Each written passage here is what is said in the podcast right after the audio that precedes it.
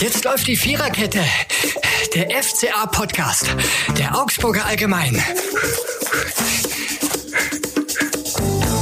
Ja, hallo, herzlich willkommen zur Viererkette, dem FCA-Podcast der Augsburger Allgemein. Diesmal mit einem kleinen Jubiläum, das aber wir nicht zählen lassen wollen. Es ist rein nominell die hundertste Folge der Viererkette. Allerdings zählen da auch zwei, drei kleinere Ausgaben mit rein, äh, laut unserem Hoster, bei dem wir eigentlich keine richtigen Folgen gemacht haben. Also nominell ist es die hundertste, aber laut unserer Zählung eigentlich erst in zwei Folgen.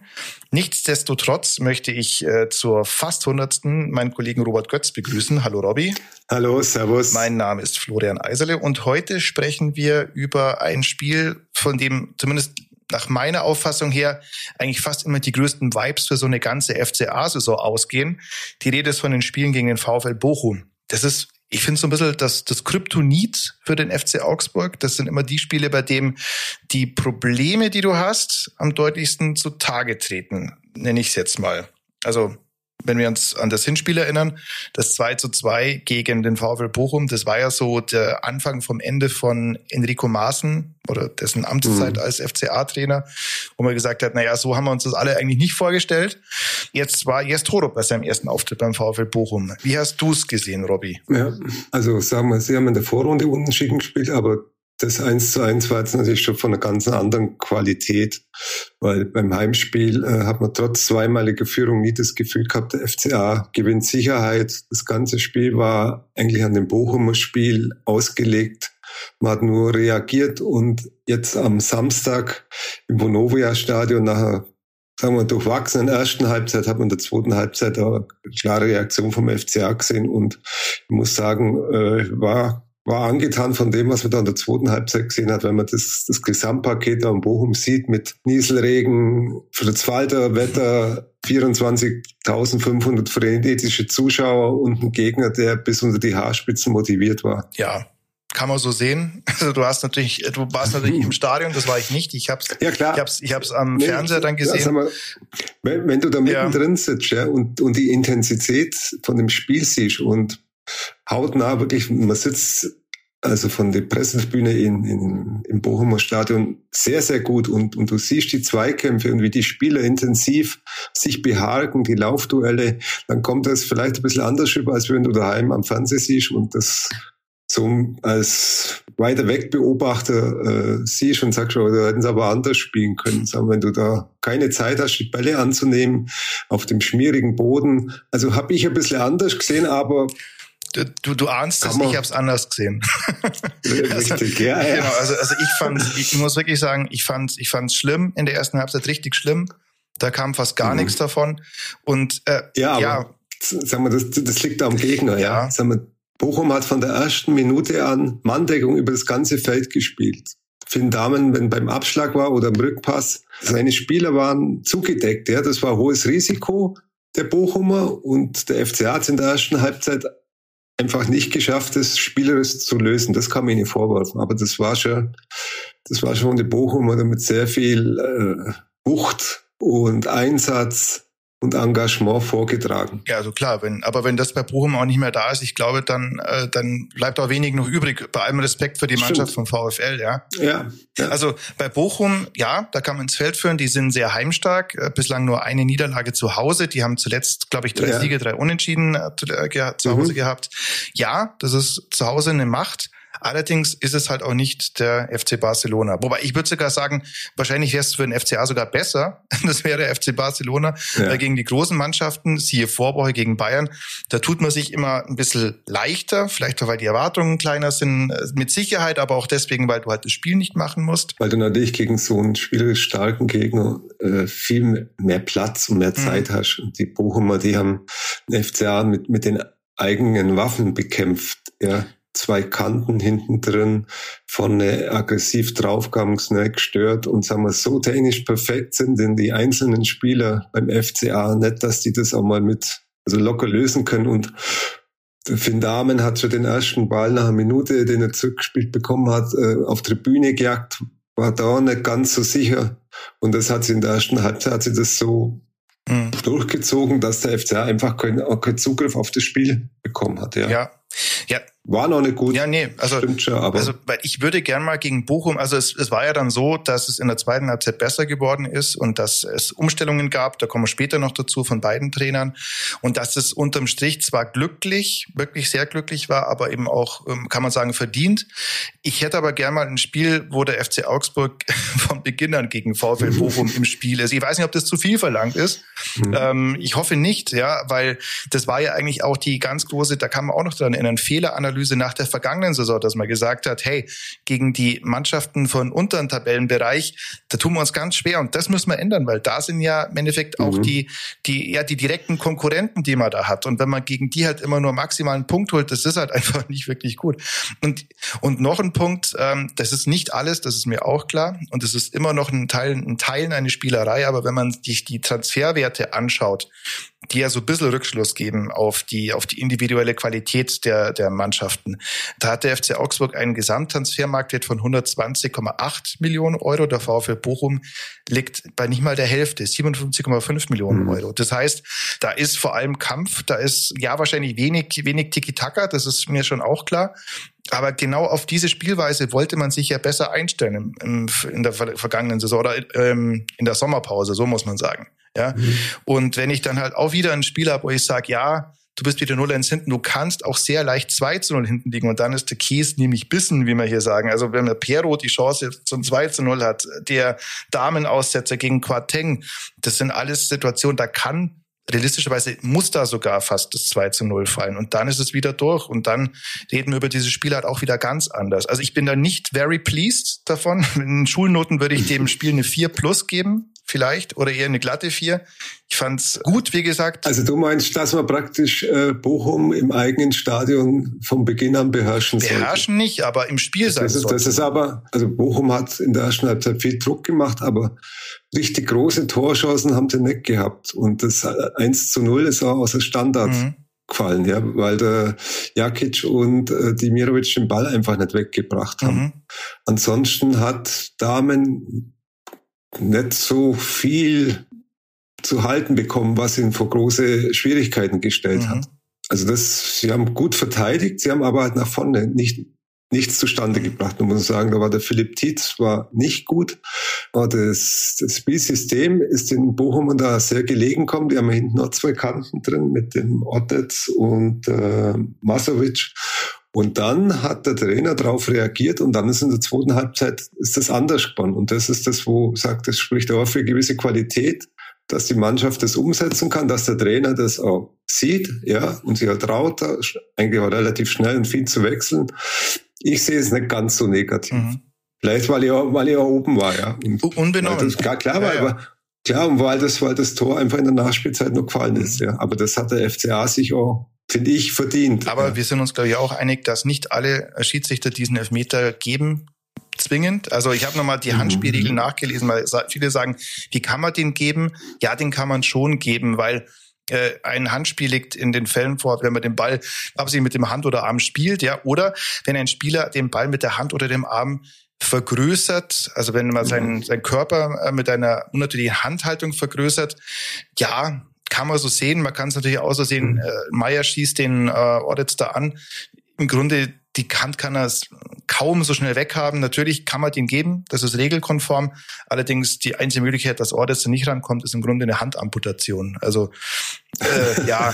ja, meint das sagen wir, solange das die Regeln so sind mhm. und die, die, die Elfmeter-Diskussion war eigentlich auch oben eher mediale, ja. Mhm. Und auch in der Sportschau mediale, weil Bochums Trainer Thomas Letsch äh, hat eigentlich auch gesagt, er hat's gesehen, ist er Elfmeter. Man kann über die Regeln streiten, wie, was, dass sie unsinnig ist, was das für, das verkacktes ist, aber Idrich hat sich das draußen angeschaut und, und hat dann auf dem Elfmeterpunkt gezeigt. Also auch bei dem Bochum war das äh, kein großes Thema mehr. Ja, Bei denen war es dann mehr eher, warum sie jetzt das dritte Spiel in Folge in der Nachspielzeit äh, mhm. Punkte verschenkt haben und, und nicht, nicht vorher den Sack zugemacht haben. Ja, und das hätten sie machen können.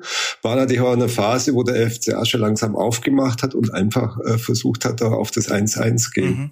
Ja, ja, sicher. Das, das sind die Spiel, ähm, die, also das ist so eine Arithmetik des Spiels, die dann natürlich dann kommt, eine Mannschaft macht auf Klar, und die ja. andere hat dann Konterchancen. Unterm Strich war es jetzt zweimal so, dass Manuel Riemann, an den kann ich mich auch noch erinnern, beim Hinspiel wo er sich beschwert hat, unglaublich, dass wir gegen die hier nicht gewonnen haben. Das war dieses 2 zu 2. Das hat er gesagt, ich, ja. Ich glaub, und da, mhm. da, da, da habe ich es verstanden. Mhm. Ja. Und, und am Samstag, bodenlos am, war. am Samstag war es, äh, war's ihn, war's, nee, da war es nicht so, oder? Hat er das auch am Samstag gesagt? Nein. Nee, nee, nee, da, da hat keiner gesagt, wie man das, mhm. wie man das, äh, sondern die waren einfach enttäuscht, dass sie in der Nachspielzeit das, das Tor noch bekommen. Aber das hat sich angebahnt. Der FCA hat den Druck immer mehr erhöht, ohne auch so die riesen Torchancen zu haben. Aber wenn gefühlt alle zehn Sekunden ein hoher Ball ins Strafraum kommt, Abschluss versucht wird, dann ist halt das Risiko oder die Chance aus FCA sich groß, dass mal was passiert. Und so war es dann auch. Und ich glaube, das sieht man an der Bundesliga, wie viel, wie viel äh, Tore jetzt an der Nachspielzeit fallen. Und sagen wir, die Nachspielzeit ist ja viel länger geworden als nur vor ein, zwei Jahren. Weil mehr nachgespielt und, wird. Ich ja. denke, es, es, ja, genau. Und, und ich denke, es spricht auch für den FCA, für, für die Moral und für die, für die gefestigte Strukturen, dass sie da einfach nicht aufgeben haben. Nee, unbestritten. Also, dass du, du machst ja auch kein Tor in der 92. Das war jetzt, der Spielverlauf war nicht glücklich. Das ist so. Also, das war eine verdiente Folge von dem, wie du, wie du gespielt hast. Wenn du dir die Spieldaten anschaust, die sind eigentlich auch einigermaßen pari. Mir geht's ja nur darum, dass, sagen wir, auch wenn es spielerisch verdient war, der Weg dorthin dann dann doch einfach glücklich war, ja und und und das und, und und das, äh, wie es hat man in den 80ern gesagt, das prangere ich an, denn, denn und äh, und äh, weil im Endeffekt diese Mannschaft des FCA ist individuell besser als die des VfL Bochum, Punkt. Das ist so. Da, also da beißt die Maus bei mir keinen Faden ab. Und ich finde, diese Mannschaft muss in der Lage sein, deutlich besser im Spiel zu sein, von Beginn an, ich sage nicht dominieren oder sowas, aber ich sage, die muss deutlich besser von Beginn an im Spiel sein, als es diese FCA-Mannschaft am Samstagnachmittag in Bochum war, weil das war relativ wenig. Und es ist das Problem, dass es halt schon relativ oft so ist. Also wenn du die letzten fünf Mannschaften anschaust in dem unteren Tabellendrittel, da hast du bislang sechs Spiele gehabt, nur gegen Bochum jetzt Hin- und Rückspiel, aber aus diesen sechs Spielen hast du einen Sieg geholt gegen Mainz.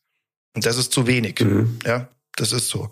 Und dieses Spiel hat gezeigt, finde ich, dass auf Jes Torup noch ganz schön viel Arbeit wartet, dass er seine Mannschaft dahin bringen muss, dass sie nicht nur gegen die Großen die ärgern kann und da mal ein Überraschungskuh landet, was ja auch gut ist, sondern dass auch gegen diese Kellerkinder der Tabelle auch mal einfach von Beginn an besser im Spiel ist. Und da sage ich immer, da ist der VfB Buch immer so eine Art Lackmustest und hat man zuletzt und leider auch am Samstag lange Zeit nicht gut ausgeschaut. Also die Erwartungshaltung habe ich auch, wenn sie zu Hause spielen. Aber jedes Auswärtsspiel, ob du in Darmstadt, in Mainz oder in Bochum sind, das sind ganz andere Voraussetzungen. Ja. Und ich habe selten eine Mannschaft gesehen, die mit so viel Aggressivität, also positive Aggressivität, das war nicht unfair, ja, jeden Zweikampf geführt hat, jeden Meter gelaufen ist, jede Grätsche äh, angesetzt hat. Und da zu bestehen, da ist der FCA, denke ich, äh, von der Qualität her einfach nicht so weit. Da steht jedes Spiel, steht da auf der Kante und der FCA, wenn, wenn sie vielleicht, man hat es ja gerade gesehen, in der zweiten Halbzeit hat Bochum nachgelassen.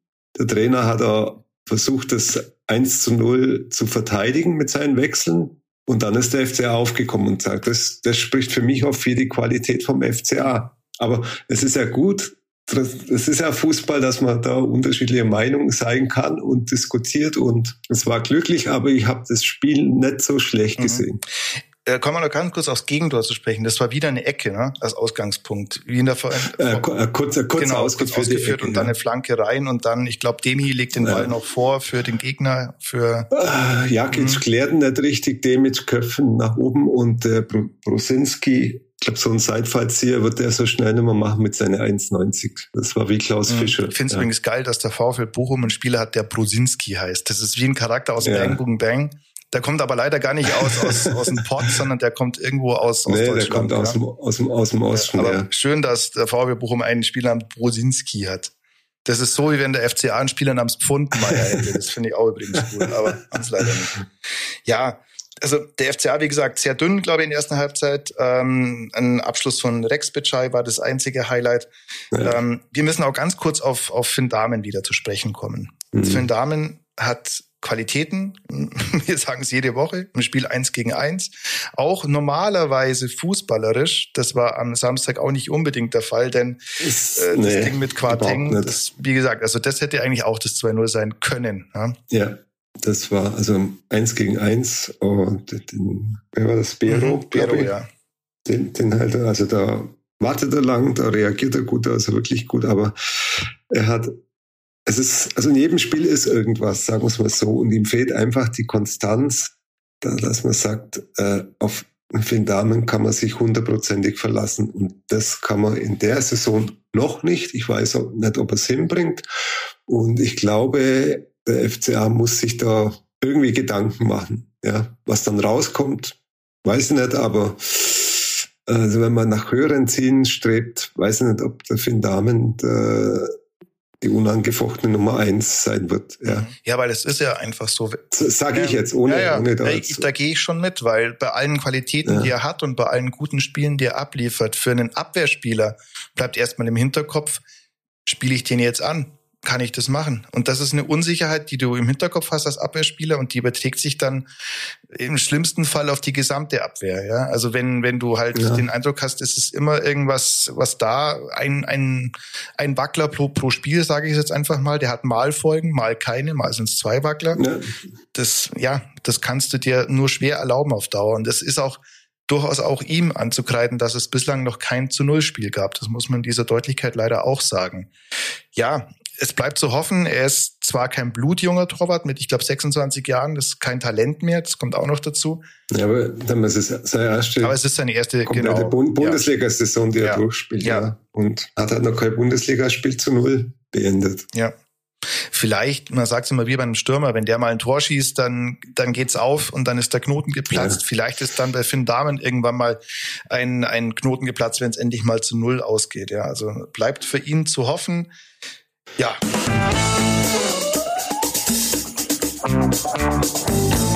Aber jetzt sind wir doch eigentlich mal bei was Positivem. Wer ist denn dein Spieler des Spiels? Also es war Jeffrey Hovelow. Ich weiß immer noch nicht, ob ihn richtig Ich glaube Hoveleo, aber, wenn man es äh, genau nimmt. Ja, ja. Aber Jeff hat für mich ein sehr gutes Spiel gemacht. In der ersten Halbzeit hat er die Abwehr zusammengehalten. In den ganzen Druckphasen, den Wellen, die gekommen sind, mit viel Übersicht und was mir bei ihm halt wirklich gefällt und was er kann, das sind die langen diagonalen Bälle, mit die weiten Bälle, mit denen er die er wirklich teilweise punktgenau bringt und dauernd für Entlastung sorgt. Und äh, seit der Vertrag verlängert worden ist, blüht er auf und ich finde, das ist ganz ein wichtiger Spieler in der, in der Mannschaft. Mhm. Ja, also ich finde, selten kamen von ihm für die Offensive so viele Impulse wie in dieser Saison. Ne? Also ja. gab auch mal ja. Spielzeiten, da war er auch relativ stark offensiv, aber das ist auch schon eine Weile her. Ich finde, diese Saison macht er sich richtig äh, gut verdient um das Offensivspiel. Ist auch jemand, der ja mit seiner Präsenz und seiner Erfahrung der Mannschaft gut tut, ist schon ein wichtiger Faktor, gerade in solchen Spielen. Einer der Nicht-Spieler des Spiels war, obwohl er ähm, jetzt eine echt gute Torquote war, ist er mit den Demirovic. War in der ersten Halbzeit auch nicht, mhm. nicht so wahnsinnig, aber ich glaube, äh, genau, aber äh, Demirovic interessant. Er hat jetzt elf Tore jetzt schon. Und der Rekord für ja. FCA-Spieler in einer Saison liegt bei 13. Aufgest 13 genau, also Gregoritsch ja. und Finn Bogerson beidermaßen, wenn ich mich da richtig erinnere, was ja, glaube ich, der Fall ist.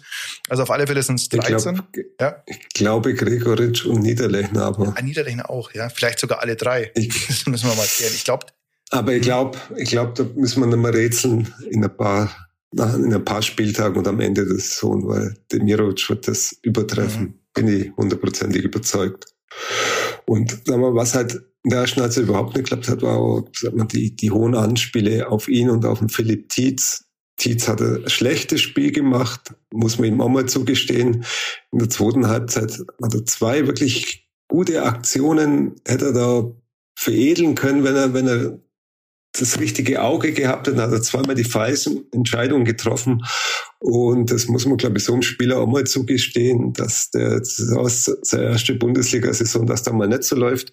Und dann hat der Trainer einfach umgestellt auf einen Stürmer mit Demirovic und drei offensiven Mittelfeldspielern dahinter, um einfach die zweiten Bälle zu bekommen und auch mehr spielerisches Potenzial reinzubringen. Und das hat man dann in der zweiten Halbzeit auch gemerkt. Und äh, Thomas Letsch hat ja nicht umsonst so reagiert, wie er reagiert. Er hat zwar hinterher gesagt, äh, das war sein, das nimmt auf seine Kappe, dass das Spiel nicht gewonnen worden ist, aber er hat sich ja da schon auch was dabei gedacht. Ich habe es verkackt, hat er gesagt. Fand, fand ich ja. auch sehr, fand ich irgendwie auch sehr sympathisch und ja, sympathisch, ja. ja. Also es ist sehr, auch bei während der Pressekonferenz, das ist wirklich ein sehr sympath hat einen sehr sympathischen Eindruck gemacht. Mhm. Ist eigentlich auch ähm, auch gar nicht so arg weit weg von uns sozialisiert, ne? was man anhand seiner seines seiner Sprachmelodie auch hören kann. Ne? Das ist eigentlich äh, Mhm. So, naja, Baden-Württemberg nebenan die Ecke. ja, aber jetzt hast du ähm, Philipp Tietz schon angesprochen. Da kommen wir doch gleich zu einem Spieler, der neu ist beim FC Augsburg und auch wichtig, das ist eine Aussprache. Das ist nicht Pep Biel, sondern Pep Biel. Und Pep Biel, da ist nicht mhm. Pep der Vorname und Biel der Nachname, sondern Pep Biel ist der Vorname und Moment, jetzt suche ich es gerade nochmal her, ich hatte es gerade eben noch, Mars Haume ist der Maßhaume ist der Nachname, bei dem er nicht genannt wird. Die Spanier tendieren ja manchmal dazu. Der erste Spanier, der Ach, erste Spanier im FCA-Trikot. Stimmt, stimmt. Ja, genau. Es gab mal den Stürmer, dessen Name mir jetzt nicht mehr innerlich ist, der irgendwie in drei Transferperioden immer wieder gehandelt wurde. Ähm, der kam nicht, aber genau, jetzt haben wir Jetzt kauft man Spanier, analog zum jetzt kauft man Brasilianer, jetzt kauft man Spanier. Also Pep Biel, Mars Haume genannt Pep Biel, der Spanier tendiert ja dazu, dass er sich auch so äh, ähnlich wie die Brasilianer äh, Künstlernamen zulegt. Das war bei Pep Biel vielleicht einfach der Einfachheit halber geschuldet. Also genau, ist ein neuer Spieler, interessanter Spieler, weil mhm. er eine History hat mit Jes Torup beim FC Kopenhagen. Beim FC Kopenhagen. Und da ja. hat er eigentlich auch recht gute Stats, wie man im Eishockey sagen würde. Da hat er insgesamt 132 Spiele und, warte, ich habe es mir vorher notiert, und 32 Tore, 28 Vorlagen, 128 Spiele. Das ist also eigentlich eine ganz gute Quote. Wenn du das jetzt hochrechnest, sind 60 äh, Scorerpunkte in 128 Spielen, also in jedem zweiten Spiel ein Scorerpunkt.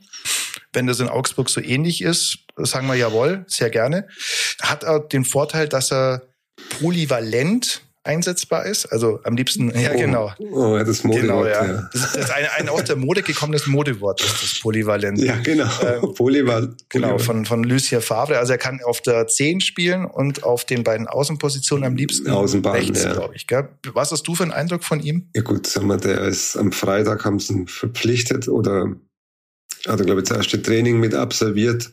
Äh, und dann wirst du in, in so einem Spiel, in so einem hochemotionalen Spiel eingewechselt, äh, kann man noch nicht sagen, aber er hat schon ganz gute Ansätze und ich bin gespannt auf ihn. Ja, den muss man mal sehen, wenn er mal ein paar Trainingseinheiten im FCA gemacht hat mit seinen neuen Mitspielern.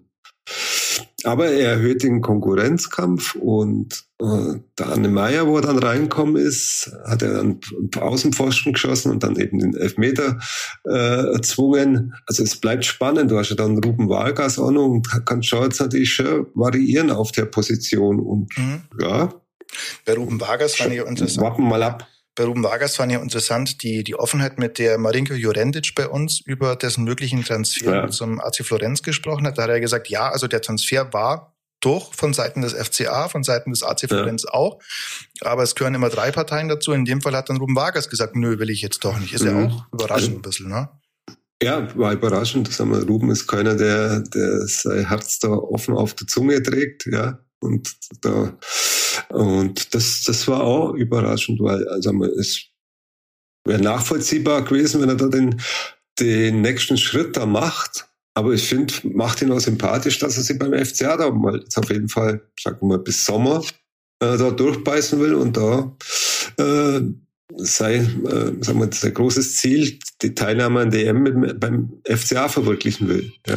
Hat er natürlich auch den Vorteil, dass er weiß normalerweise, also er weiß, wie es bei Florenz gelaufen wäre, ob er da sofort Stammspieler gewesen wäre, ob er da vielleicht nicht am Ende ja, sogar ja. die EM verpasst hätte, das muss man auch äh, fairerweise Klar. sagen. Beim FCA spielt er normalerweise, zumindest äh, wenn er nicht in den ersten elf zu finden ist, dann ist er der erste Einwechselspieler oder einer der ersten Einwechselspieler das ist natürlich schon eine Vorteil, so eine Gewissheit zu haben.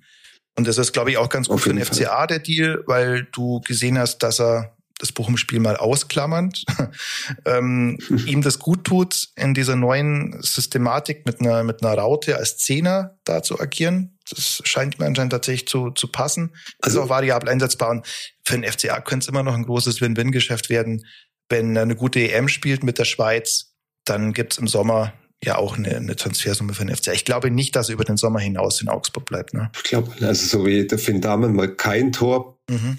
bräuchte, wird dem Vargas mal ein Tor gut tun, ja, wenn, er mal, wenn er mal eins erzielt. Und das merkt man, das will er unbedingt. Und da schießt er manchmal über das Ziel hinaus. Und ich glaube, wenn, wenn der einmal trifft, ich glaube, das könnte, könnte ein Knotenlöser werden. Mhm. Die Transferaktivitäten des FC Augsburg, da müssen wir auch noch kurz mhm. was dazu verlieren. Es gab sieben Abgänge in dieser Winterspielzeit, davon ein paar Spieler auch, die man vergangene Winter erst geholt hatte. Jetzt hat man nur 27 Spieler im Kader. Ich glaube, das ist eine Quote, die Wahnsinn. selten so gering war in den letzten Jahren. Ja. Wir werden uns verloren vorkommen beim Training, wenn wir zuschauen. Wo sind die alle? Ja. Ja, also es war, es war ein großes Aufräumen, ja. Mhm. Und äh, auf deine Frage zurückzukommen, wo sind die alle? Äh, darf ich antworten, die kommen mal wieder zurück. die allermeisten. Die, die, die, die meisten. Die, ja. meisten kommen zurück. Also wirklich weg ist nur Aaron Zehntner nach Paderborn. Mhm, Paderborn. Ansonsten haben wir eins, zwei, drei, vier, mal, wie viel sind es? Eins, zwei, drei, vier, fünf, sechs, sieben, acht, neun Spieler, die ausgeliehen sind die im Sommer wieder zurückkehren. Also die Namen, die man vielleicht schon gar nicht mehr so richtig im, im Kopf hat. Ich zähle sie mal kurz auf. Daniel Klein, Henrik Kudusu. Torhüter, gell? Bitte? Daniel Klein, Torhüter, genau, ja. Ähm, Henrik Kudusu, Lasse Günther, Frederik Winter, Lukas Petkov, David Jolina, Nathanael Mbuku, nicht zu verwechseln mit Mbabu, Evin Cardona und Masaya Okugawa, der zum HSV gegangen mhm. ist. Also das sind alles Spieler, die kommen wieder zurück. Dann hast Stand jetzt statt 27 äh, wieder 36. Wollen wir mal nicht so rechnen. Ähm, aber ja, erstmal hast du jetzt ein halbes Jahr Luft auf dem Trainingsplatz. Das wird sich Stand jetzt ja. mal ändern. Aber natürlich die Frage ist, was passiert mit den Spielern? Ich glaube zum Beispiel, ähm, wenn so einer wie Evin Cardona bei Saint-Etienne dauerhaft performt, könnte es sein, dass die auch die äh, Kaufoption ziehen, so es die gibt. Masai Okugawa hat dem von jedem nach eine Kaufoption der HSV, aber mal sehen, ja. Also ich glaube, Okugawa, wenn fit wäre, glaube ich, wäre ein interessantes Spiel, aber ich sage jetzt heute einfach mal, wir werden von denen nicht mehr viel als Stammspieler beim FCA sehen. Mhm. Und ich wage jetzt mal zu bezweifeln, dass viele noch in, in der nächsten Saison beim FCA dann wirklich äh, spielen. Die werden schon sicher zurückkommen, aber dann ist die Transferperiode, geht ja da erst dann los und mhm. ich glaube, da wird, da wird sich auch einiges tun. Aber das ist jetzt mal weit nach vorne geschaut. Aber man, sagen wir, man sieht schon, dass von den Wintertransfers vom vergangenen Jahr, hm. ja. ich glaube, da war viel Masse ja. dabei, ne? Wenn man jetzt, ja. jetzt mal. Äh, ja, viel Quantität, ja. Genau. Ja, ja das ist, war ein Lehrstück, wie schwierig eigentlich dieses Wintertransferfenster ist. Am Anfang waren wir auch begeistert, da kommen da neue Impulse. Dann hat man gemerkt, warum die Jungs bei ihren alten Vereinen auch nicht so oft gespielt haben. Ja, ja. genau. Also das sind alles Spieler, wo man gucken muss, da hat eigentlich so richtig bis auf, also am ehesten noch Okugawa Perspektiven auf, auf, eine, auf eine dauerhafte Einsatzchance, aber sonst haben da eigentlich keiner von denen. Also, also hm. zum Beispiel Kato Navi, der begonnen, ich weiß noch, wie hm. der in Dortmund da, da losgelegt hat, wo man dachte, wow, ja, also ich möchte jetzt nicht zu nahe treten, ob das ein Strohfeuer war, aber hat mich jetzt überrascht, dass der so wenig äh, Chancen bekommen hat oder, oder sich Chancen erarbeitet hat, wie, wie man es auch sieht. Das war eine, wo, wo ich dachte, oh, hm. gut. Ja. ja. Naja, ist so. Na gut, sind, sind andere, andere handelnde Personen jetzt, die haben vielleicht einen, einen weiteren Blick, werfen ihre Netze weiter aus, vielleicht ein bisschen feinmaschiger, vielleicht mit ein bisschen anderen Köder. Man, man wird sehen, ja. Also, ja, auf dem Markt ist ja auch wieder Rafael Gikiewicz wie wir berichtet haben. Stimmt. Äh, war ein kurzes, ja. äh, mal eine Kurzepisode in der, in der Türkei. Die ersten paar Spiele hat er noch ja. gemacht. Das, der, das war bei diesem ja. Verein, bei dem der Präsident den Schiedsrichter eine, eine gescheuert hat. Und zwar so. Ja, vielleicht, vielleicht hat er sich gar, bevor ihr nicht gescheuert kriegt, ja. ist man lieber einen Vertrag hat. Nee, aber ich glaube, die, die, in der Türkei gibt es ja Ausländerregel, dass nur 13 oder 14 Ausländer im Kader sein dürfen, von denen dann nur, glaube ich, nur acht spielen dürfen. Und ja, haben sie wahrscheinlich gedacht, so brauchen wir keinen ausländischen Torhüter. Ja, und wahrscheinlich gibt es dann auch noch. Oder haben sie nahegelegt oder naja. Gehe ich gehe mal davon aus, aber er will, er will auf jeden Fall weiterspielen. Hat er mit mir kommuniziert und ja, es war überraschend, aber. Mhm. Ist jetzt wieder ein Free Agent, aber ist gar nicht so leicht für vertragslose Spieler, weil du hast jetzt, also eigentlich ist es jetzt dann auch bald wieder rum, weil das Transferfenster schließt jetzt, also für Deutschland. Man könnte ihn jetzt, wenn man selbst mal wollte, nicht mehr äh, der FCA zum Beispiel unter Vertrag nehmen oder kein anderer Bundesliga-Verein, weil das Transferfenster zu ist. Also selbst für vertragslose Spieler. Da muss er gucken, wo er unterkommt oder ob er überhaupt in diesem halben Jahr noch unterkommt. Mhm. Aber mal gucken. Wir müssen noch kurz über ein Banner sprechen, über das du sehr ausführlich recherchiert und geschrieben hast. Das war am, am Samstag gegen den FC Bayern. Gegen Bayern. Und die letzte Viertelstunde. Genau, da sind Bullenschweine raus aus den Stadien. Ja. Erzähl mal, was ist davon zu halten und warum ist es im juristischen Sinne keine justiziabel relevante Beleidigung? Kann keine sein. Also davon halten tue ich gar nichts sehr. Also haben wir das, es ist eine Beleidigung und Hintergrund ist das Verhältnis zwischen den Augsburger Ultras oder der aktiven, ein Teil der aktiven Fanszene und der Augsburger Polizei ist zurzeit auf dem Tiefpunkt. Ja. Die Ultras fühlen sich gegängelt von der Augsburger Polizei. Sie waren bei ihren Marschen zum, zum Stadion ganz engmaschig begleitet. Es taucht da immer wieder äh, Polizei hinterm M-Block oder hinter der Nordkurve aus, was jahrelang so ein Gentleman Agreement war, dass sie halt da nicht die Polizei sich nicht aufhält, wenn es nichts gibt. Ja, dass Kleinigkeiten da untereinander geregelt werden. Und jetzt hat es einen Vorfall gegeben nach dem Leverkusen-Spiel, der nicht an die Öffentlichkeit geraten ist vor meinen Recherchen, dass, dass er da zum äh, ja, Zusammenschuss zwischen, zwischen den Ultras und, und der Polizei gekommen ist. Der Auslöser war, glaube ich, eigentlich was, was man vielleicht auch anders lösen könnte. Ja ein Ultra- oder FCA-Fan hat das Stadiongelände verlassen und wollte wieder rein, was nicht erlaubt ist für niemand. Ja. Und wenn man draußen ist, ist man draußen. Äh, dann macht's, glaube ich, hat es einen Disput mit, mit einem Ordner gegeben und da war er, glaube ich, ziemlich harsch und, und hat sich halt wieder Zugang verschafft. Das haben Polizisten gesehen, die haben dann vorläufig festgenommen, direkt in der Nähe des Fan-Corners, wo sie noch andere Ultras aufgehalten haben, so so habe ich auf jeden Fall gehört. Und dann wollten sie halt durch die oder an der Fangruppe vorbei äh, abführen und dann ist halt zum Einsatz von Pfefferspray und Schlagstücken gekommen. Und das war eigentlich der Auslöser für, für das Banner. Mhm. Das dann da und äh, es muss nicht strafrechtlich vom Belang sein, weil es einfach niemand also dieses Banner persönlich, jetzt, das muss ja genau, sein. Hm? genau, niemand, niemand persönlich beleidigt oder keine spezielle Gruppe der Polizei, sondern so im Allgemeinen. Und da sagt das Bundesverfassungsgericht, da gibt es ein Urteil von 2016, das wird nur von der Meinungsfreiheit gedeckt und das ist ein hohes Gut bei uns im Staat, das ist es auch.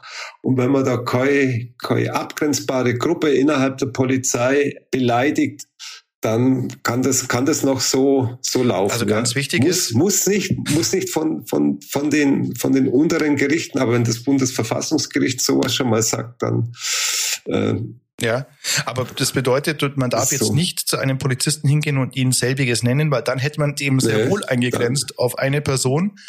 Äh, richtig, oder wenn man, wenn man, wenn man eine bestimmte Gruppe von Polizisten meint, wie das Bereitschaftspolizei oder sowas, ich glaube, dann ist es auf jeden Fall eine Beleidigung. Wenn du das wahrscheinlich äh, eine Gruppe von Polizisten vorne hinhaltst, ist es auch, also es ist ein bisschen es so. Ist eigentlich, ja. es, es, es, ist unnötig, ja. Also das ist eine Diskussion, die, die man eigentlich, die ich eigentlich gar nicht führen wollte, weil, weil aus meiner Sicht gehört so, so ein Banner eben nicht ins Stadion, ja. Wir haben es halt hier so nach dem, was wir sehen, was wir hören, wenn wir mit den Leuten sprechen, mit einer ähm, Aufschaukelung des Konflikts, nenne ich es jetzt mal, zu tun. Da spielen solche Dinge mhm. garantiert mit rein, wie, wie der wie der Schuss vom USK-Beamten also gegen Gladbach im Sommer. Da spielen andere Dinge offenbar mit rein. Man kann jetzt, glaube ich, von beiden Seiten sagen, eine Polizeipräsenz führt selten, das sagt eigentlich auch jeder Polizist, zu einer Deeskalierung in dem Sinn, dass du erstmal die, die Stimmung beruhigst. Mhm. Teilweise musst du natürlich auch Präsenz zeigen, so ist die Argumentation klar, auf der anderen klar. Seite. Ähm, aber wenn die Stimmung ohnehin aufgeschockelt ist, muss man das, glaube ich, sehr dosiert anwenden. Das ist das Problem. Andererseits natürlich Bullenschweine raus aus dem Stadion, das ist auch keine ganz klassische Eskalationsstrategie, das muss man auch sagen. Ja. nee, also Und ich glaube, da ist, ist es von beiden Seiten aus gefragt, dass man sich da mal aneinander annähert man weiß natürlich nicht, wenn man nicht äh, da an diesem Konflikt mit dabei ist, wie verfahren diese Situation schon ist. So war aber Klar, dieses ja. Plakat mal zu deuten. Ja. Und der, der FCA kontrolliert die, die Zaunbanner und die Plakate nicht. Ja. Sagt, äh, wir setzen auf Dialog. Hm. Finde ich in Ordnung, ja. Gut. Muss man vielleicht dann so ein Plakat mal aushalten. Ja. Hat man ja, man hat es ja nicht, man hat's ja auch nicht, äh, es ist ja auch nicht abgehangen worden oder nicht, nicht gefordert worden. Aber äh, ich finde es nicht gut. Mhm. Ja. Ja, es, es wird auf, ke auf keinen Fall seine Deeskalation führen. Ja, das, ja. Nee, und, und da sollten beide Parteien vielleicht ein bisschen zu, zurückrudern, vielleicht mal ein bisschen in sich gehen, ob man das vielleicht ein bisschen anders machen kann, weil, sagen wir, das die FCA Ultras oder die, die Szene, die sind auch nicht äh, total unbescholten, aber sie haben eigentlich auch nicht den Ruf, dass sie da ein ganz schwieriges Klientel sind, ja. Mhm. Es ist halt eine, Sub, eine Subkultur, äh, die muss man nicht verstehen, aber sie, sie ist, sie ist da und ich finde es einfach schade, dass das, dass das jetzt hier in Augsburg so, so Züge jetzt auch teilweise angenommen hat. Ja, mhm. ja vor allem ja, tatsächlich das, was passiert ist, also es ist ja kein Problempublikum da. Also man hat natürlich schon, ähm, sagen wir mal, ja, man hat, man hat immer wieder Vorfälle, ja, die sind jetzt aber nicht in dem Maße zu vergleichen mit anderen Stadien. Also wir hatten vor paar Jahren nee. in Mainz, die, äh, gegen Mainz spielt diese, diese Rauchbombe in, in der Straßenbahn. Keine sehr löbliche Aktion. Das ist den meisten aber, mhm. glaube ich, auch klar, dass das jetzt nicht so toll war. Ähm, ansonsten bis, ähm, bis, bis auf wenige Ausnahmen funktioniert das ja, ja. Und dann fragt man sich schon, wie kommt zu so einer Aufschaukelung der, der ganzen Geschichte? Und ja, so auf diese Weise wird sich nicht runterschaukeln. Das kann man, glaube ich, so auch mal festhalten. Nee, nee. Ja.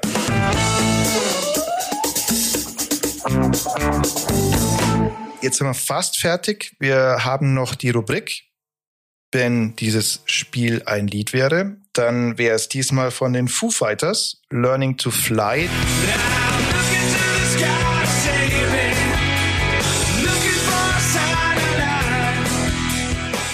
Denn das muss jetzt Torup schaffen. Also meiner Meinung nach, ja. Also die, die Mannschaft zum Fliegen animieren, in dem Sinne, dass sie selbst gegen so einen Spitzengegner wie den VfL Bochum mit lauter internationalen Topstars, Spaß, dass sie selbst gegen den VfL Bochum von Beginn an im Spiel ist. Und ich denke, das kann man mit Hinsicht auf den Kader schon fordern. Das ist eine, ein Lerneffekt. Ja. ja, du hast ja jetzt das Heimspiel gegen Leipzig. Äh, gegen Leipzig. Dann musst du nach Mainz. Spannend. Dann das nächste Auswärtsspiel ist in Darmstadt. Auch sehr, sehr spannend. Ja, also da. Und ja. dann. Gerade gegen Darmstadt, das, das, ist, das ist Bochum in, in Grün, so eine Art, ja. sprechen wir uns wieder. Ja, ja ich, ich Und sehen wir, vielleicht, vielleicht war es, vielleicht war es schon so ein Schritt.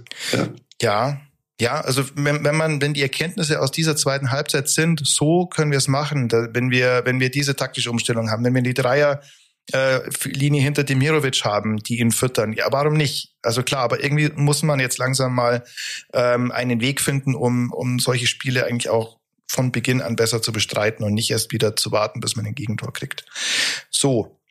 Eine Sache gibt's aber auch noch, nämlich äh, das Positivste an diesem Wochenende waren die 20 bis 25.000 Menschen, die am Rathausplatz waren. Das hat mich und viele andere, glaube ich, sehr gefreut, die bei der Demo gegen rechts, Augsburg gegen rechts hieß die, mit dabei waren. Ähm, sehr gut. Und ähm, Augsburg Friedenstadt, das bleibt so. Und das hat gezeigt, dass es keine schreine Minderheit Auf jeden genau, Fall. Ja, genau. Dass es keine schreine Minderheit ist, die sich zur Mehrheit aufspielt, sondern dass es, sagen wir, einen breiten Konsens innerhalb der Mitte der Gesellschaft gibt. Hat uns sehr gefreut, das zu sehen. Und dann sind wir am Ende dieses Podcasts doch mal angekommen, der ungewöhnlich lang war. Klar. Ich sage vielen Dank, lieber Robby, fürs Sprechen. Ich, ich sage ja, danke. Ich sage vielen Dank an alle fürs Zuhören. Vielen Dank ans Weitersagen und wir hören uns in einer Woche. Ciao. Alles klar. Ciao. Das war die Viererkette, der FCA-Podcast der Augsburger Allgemein.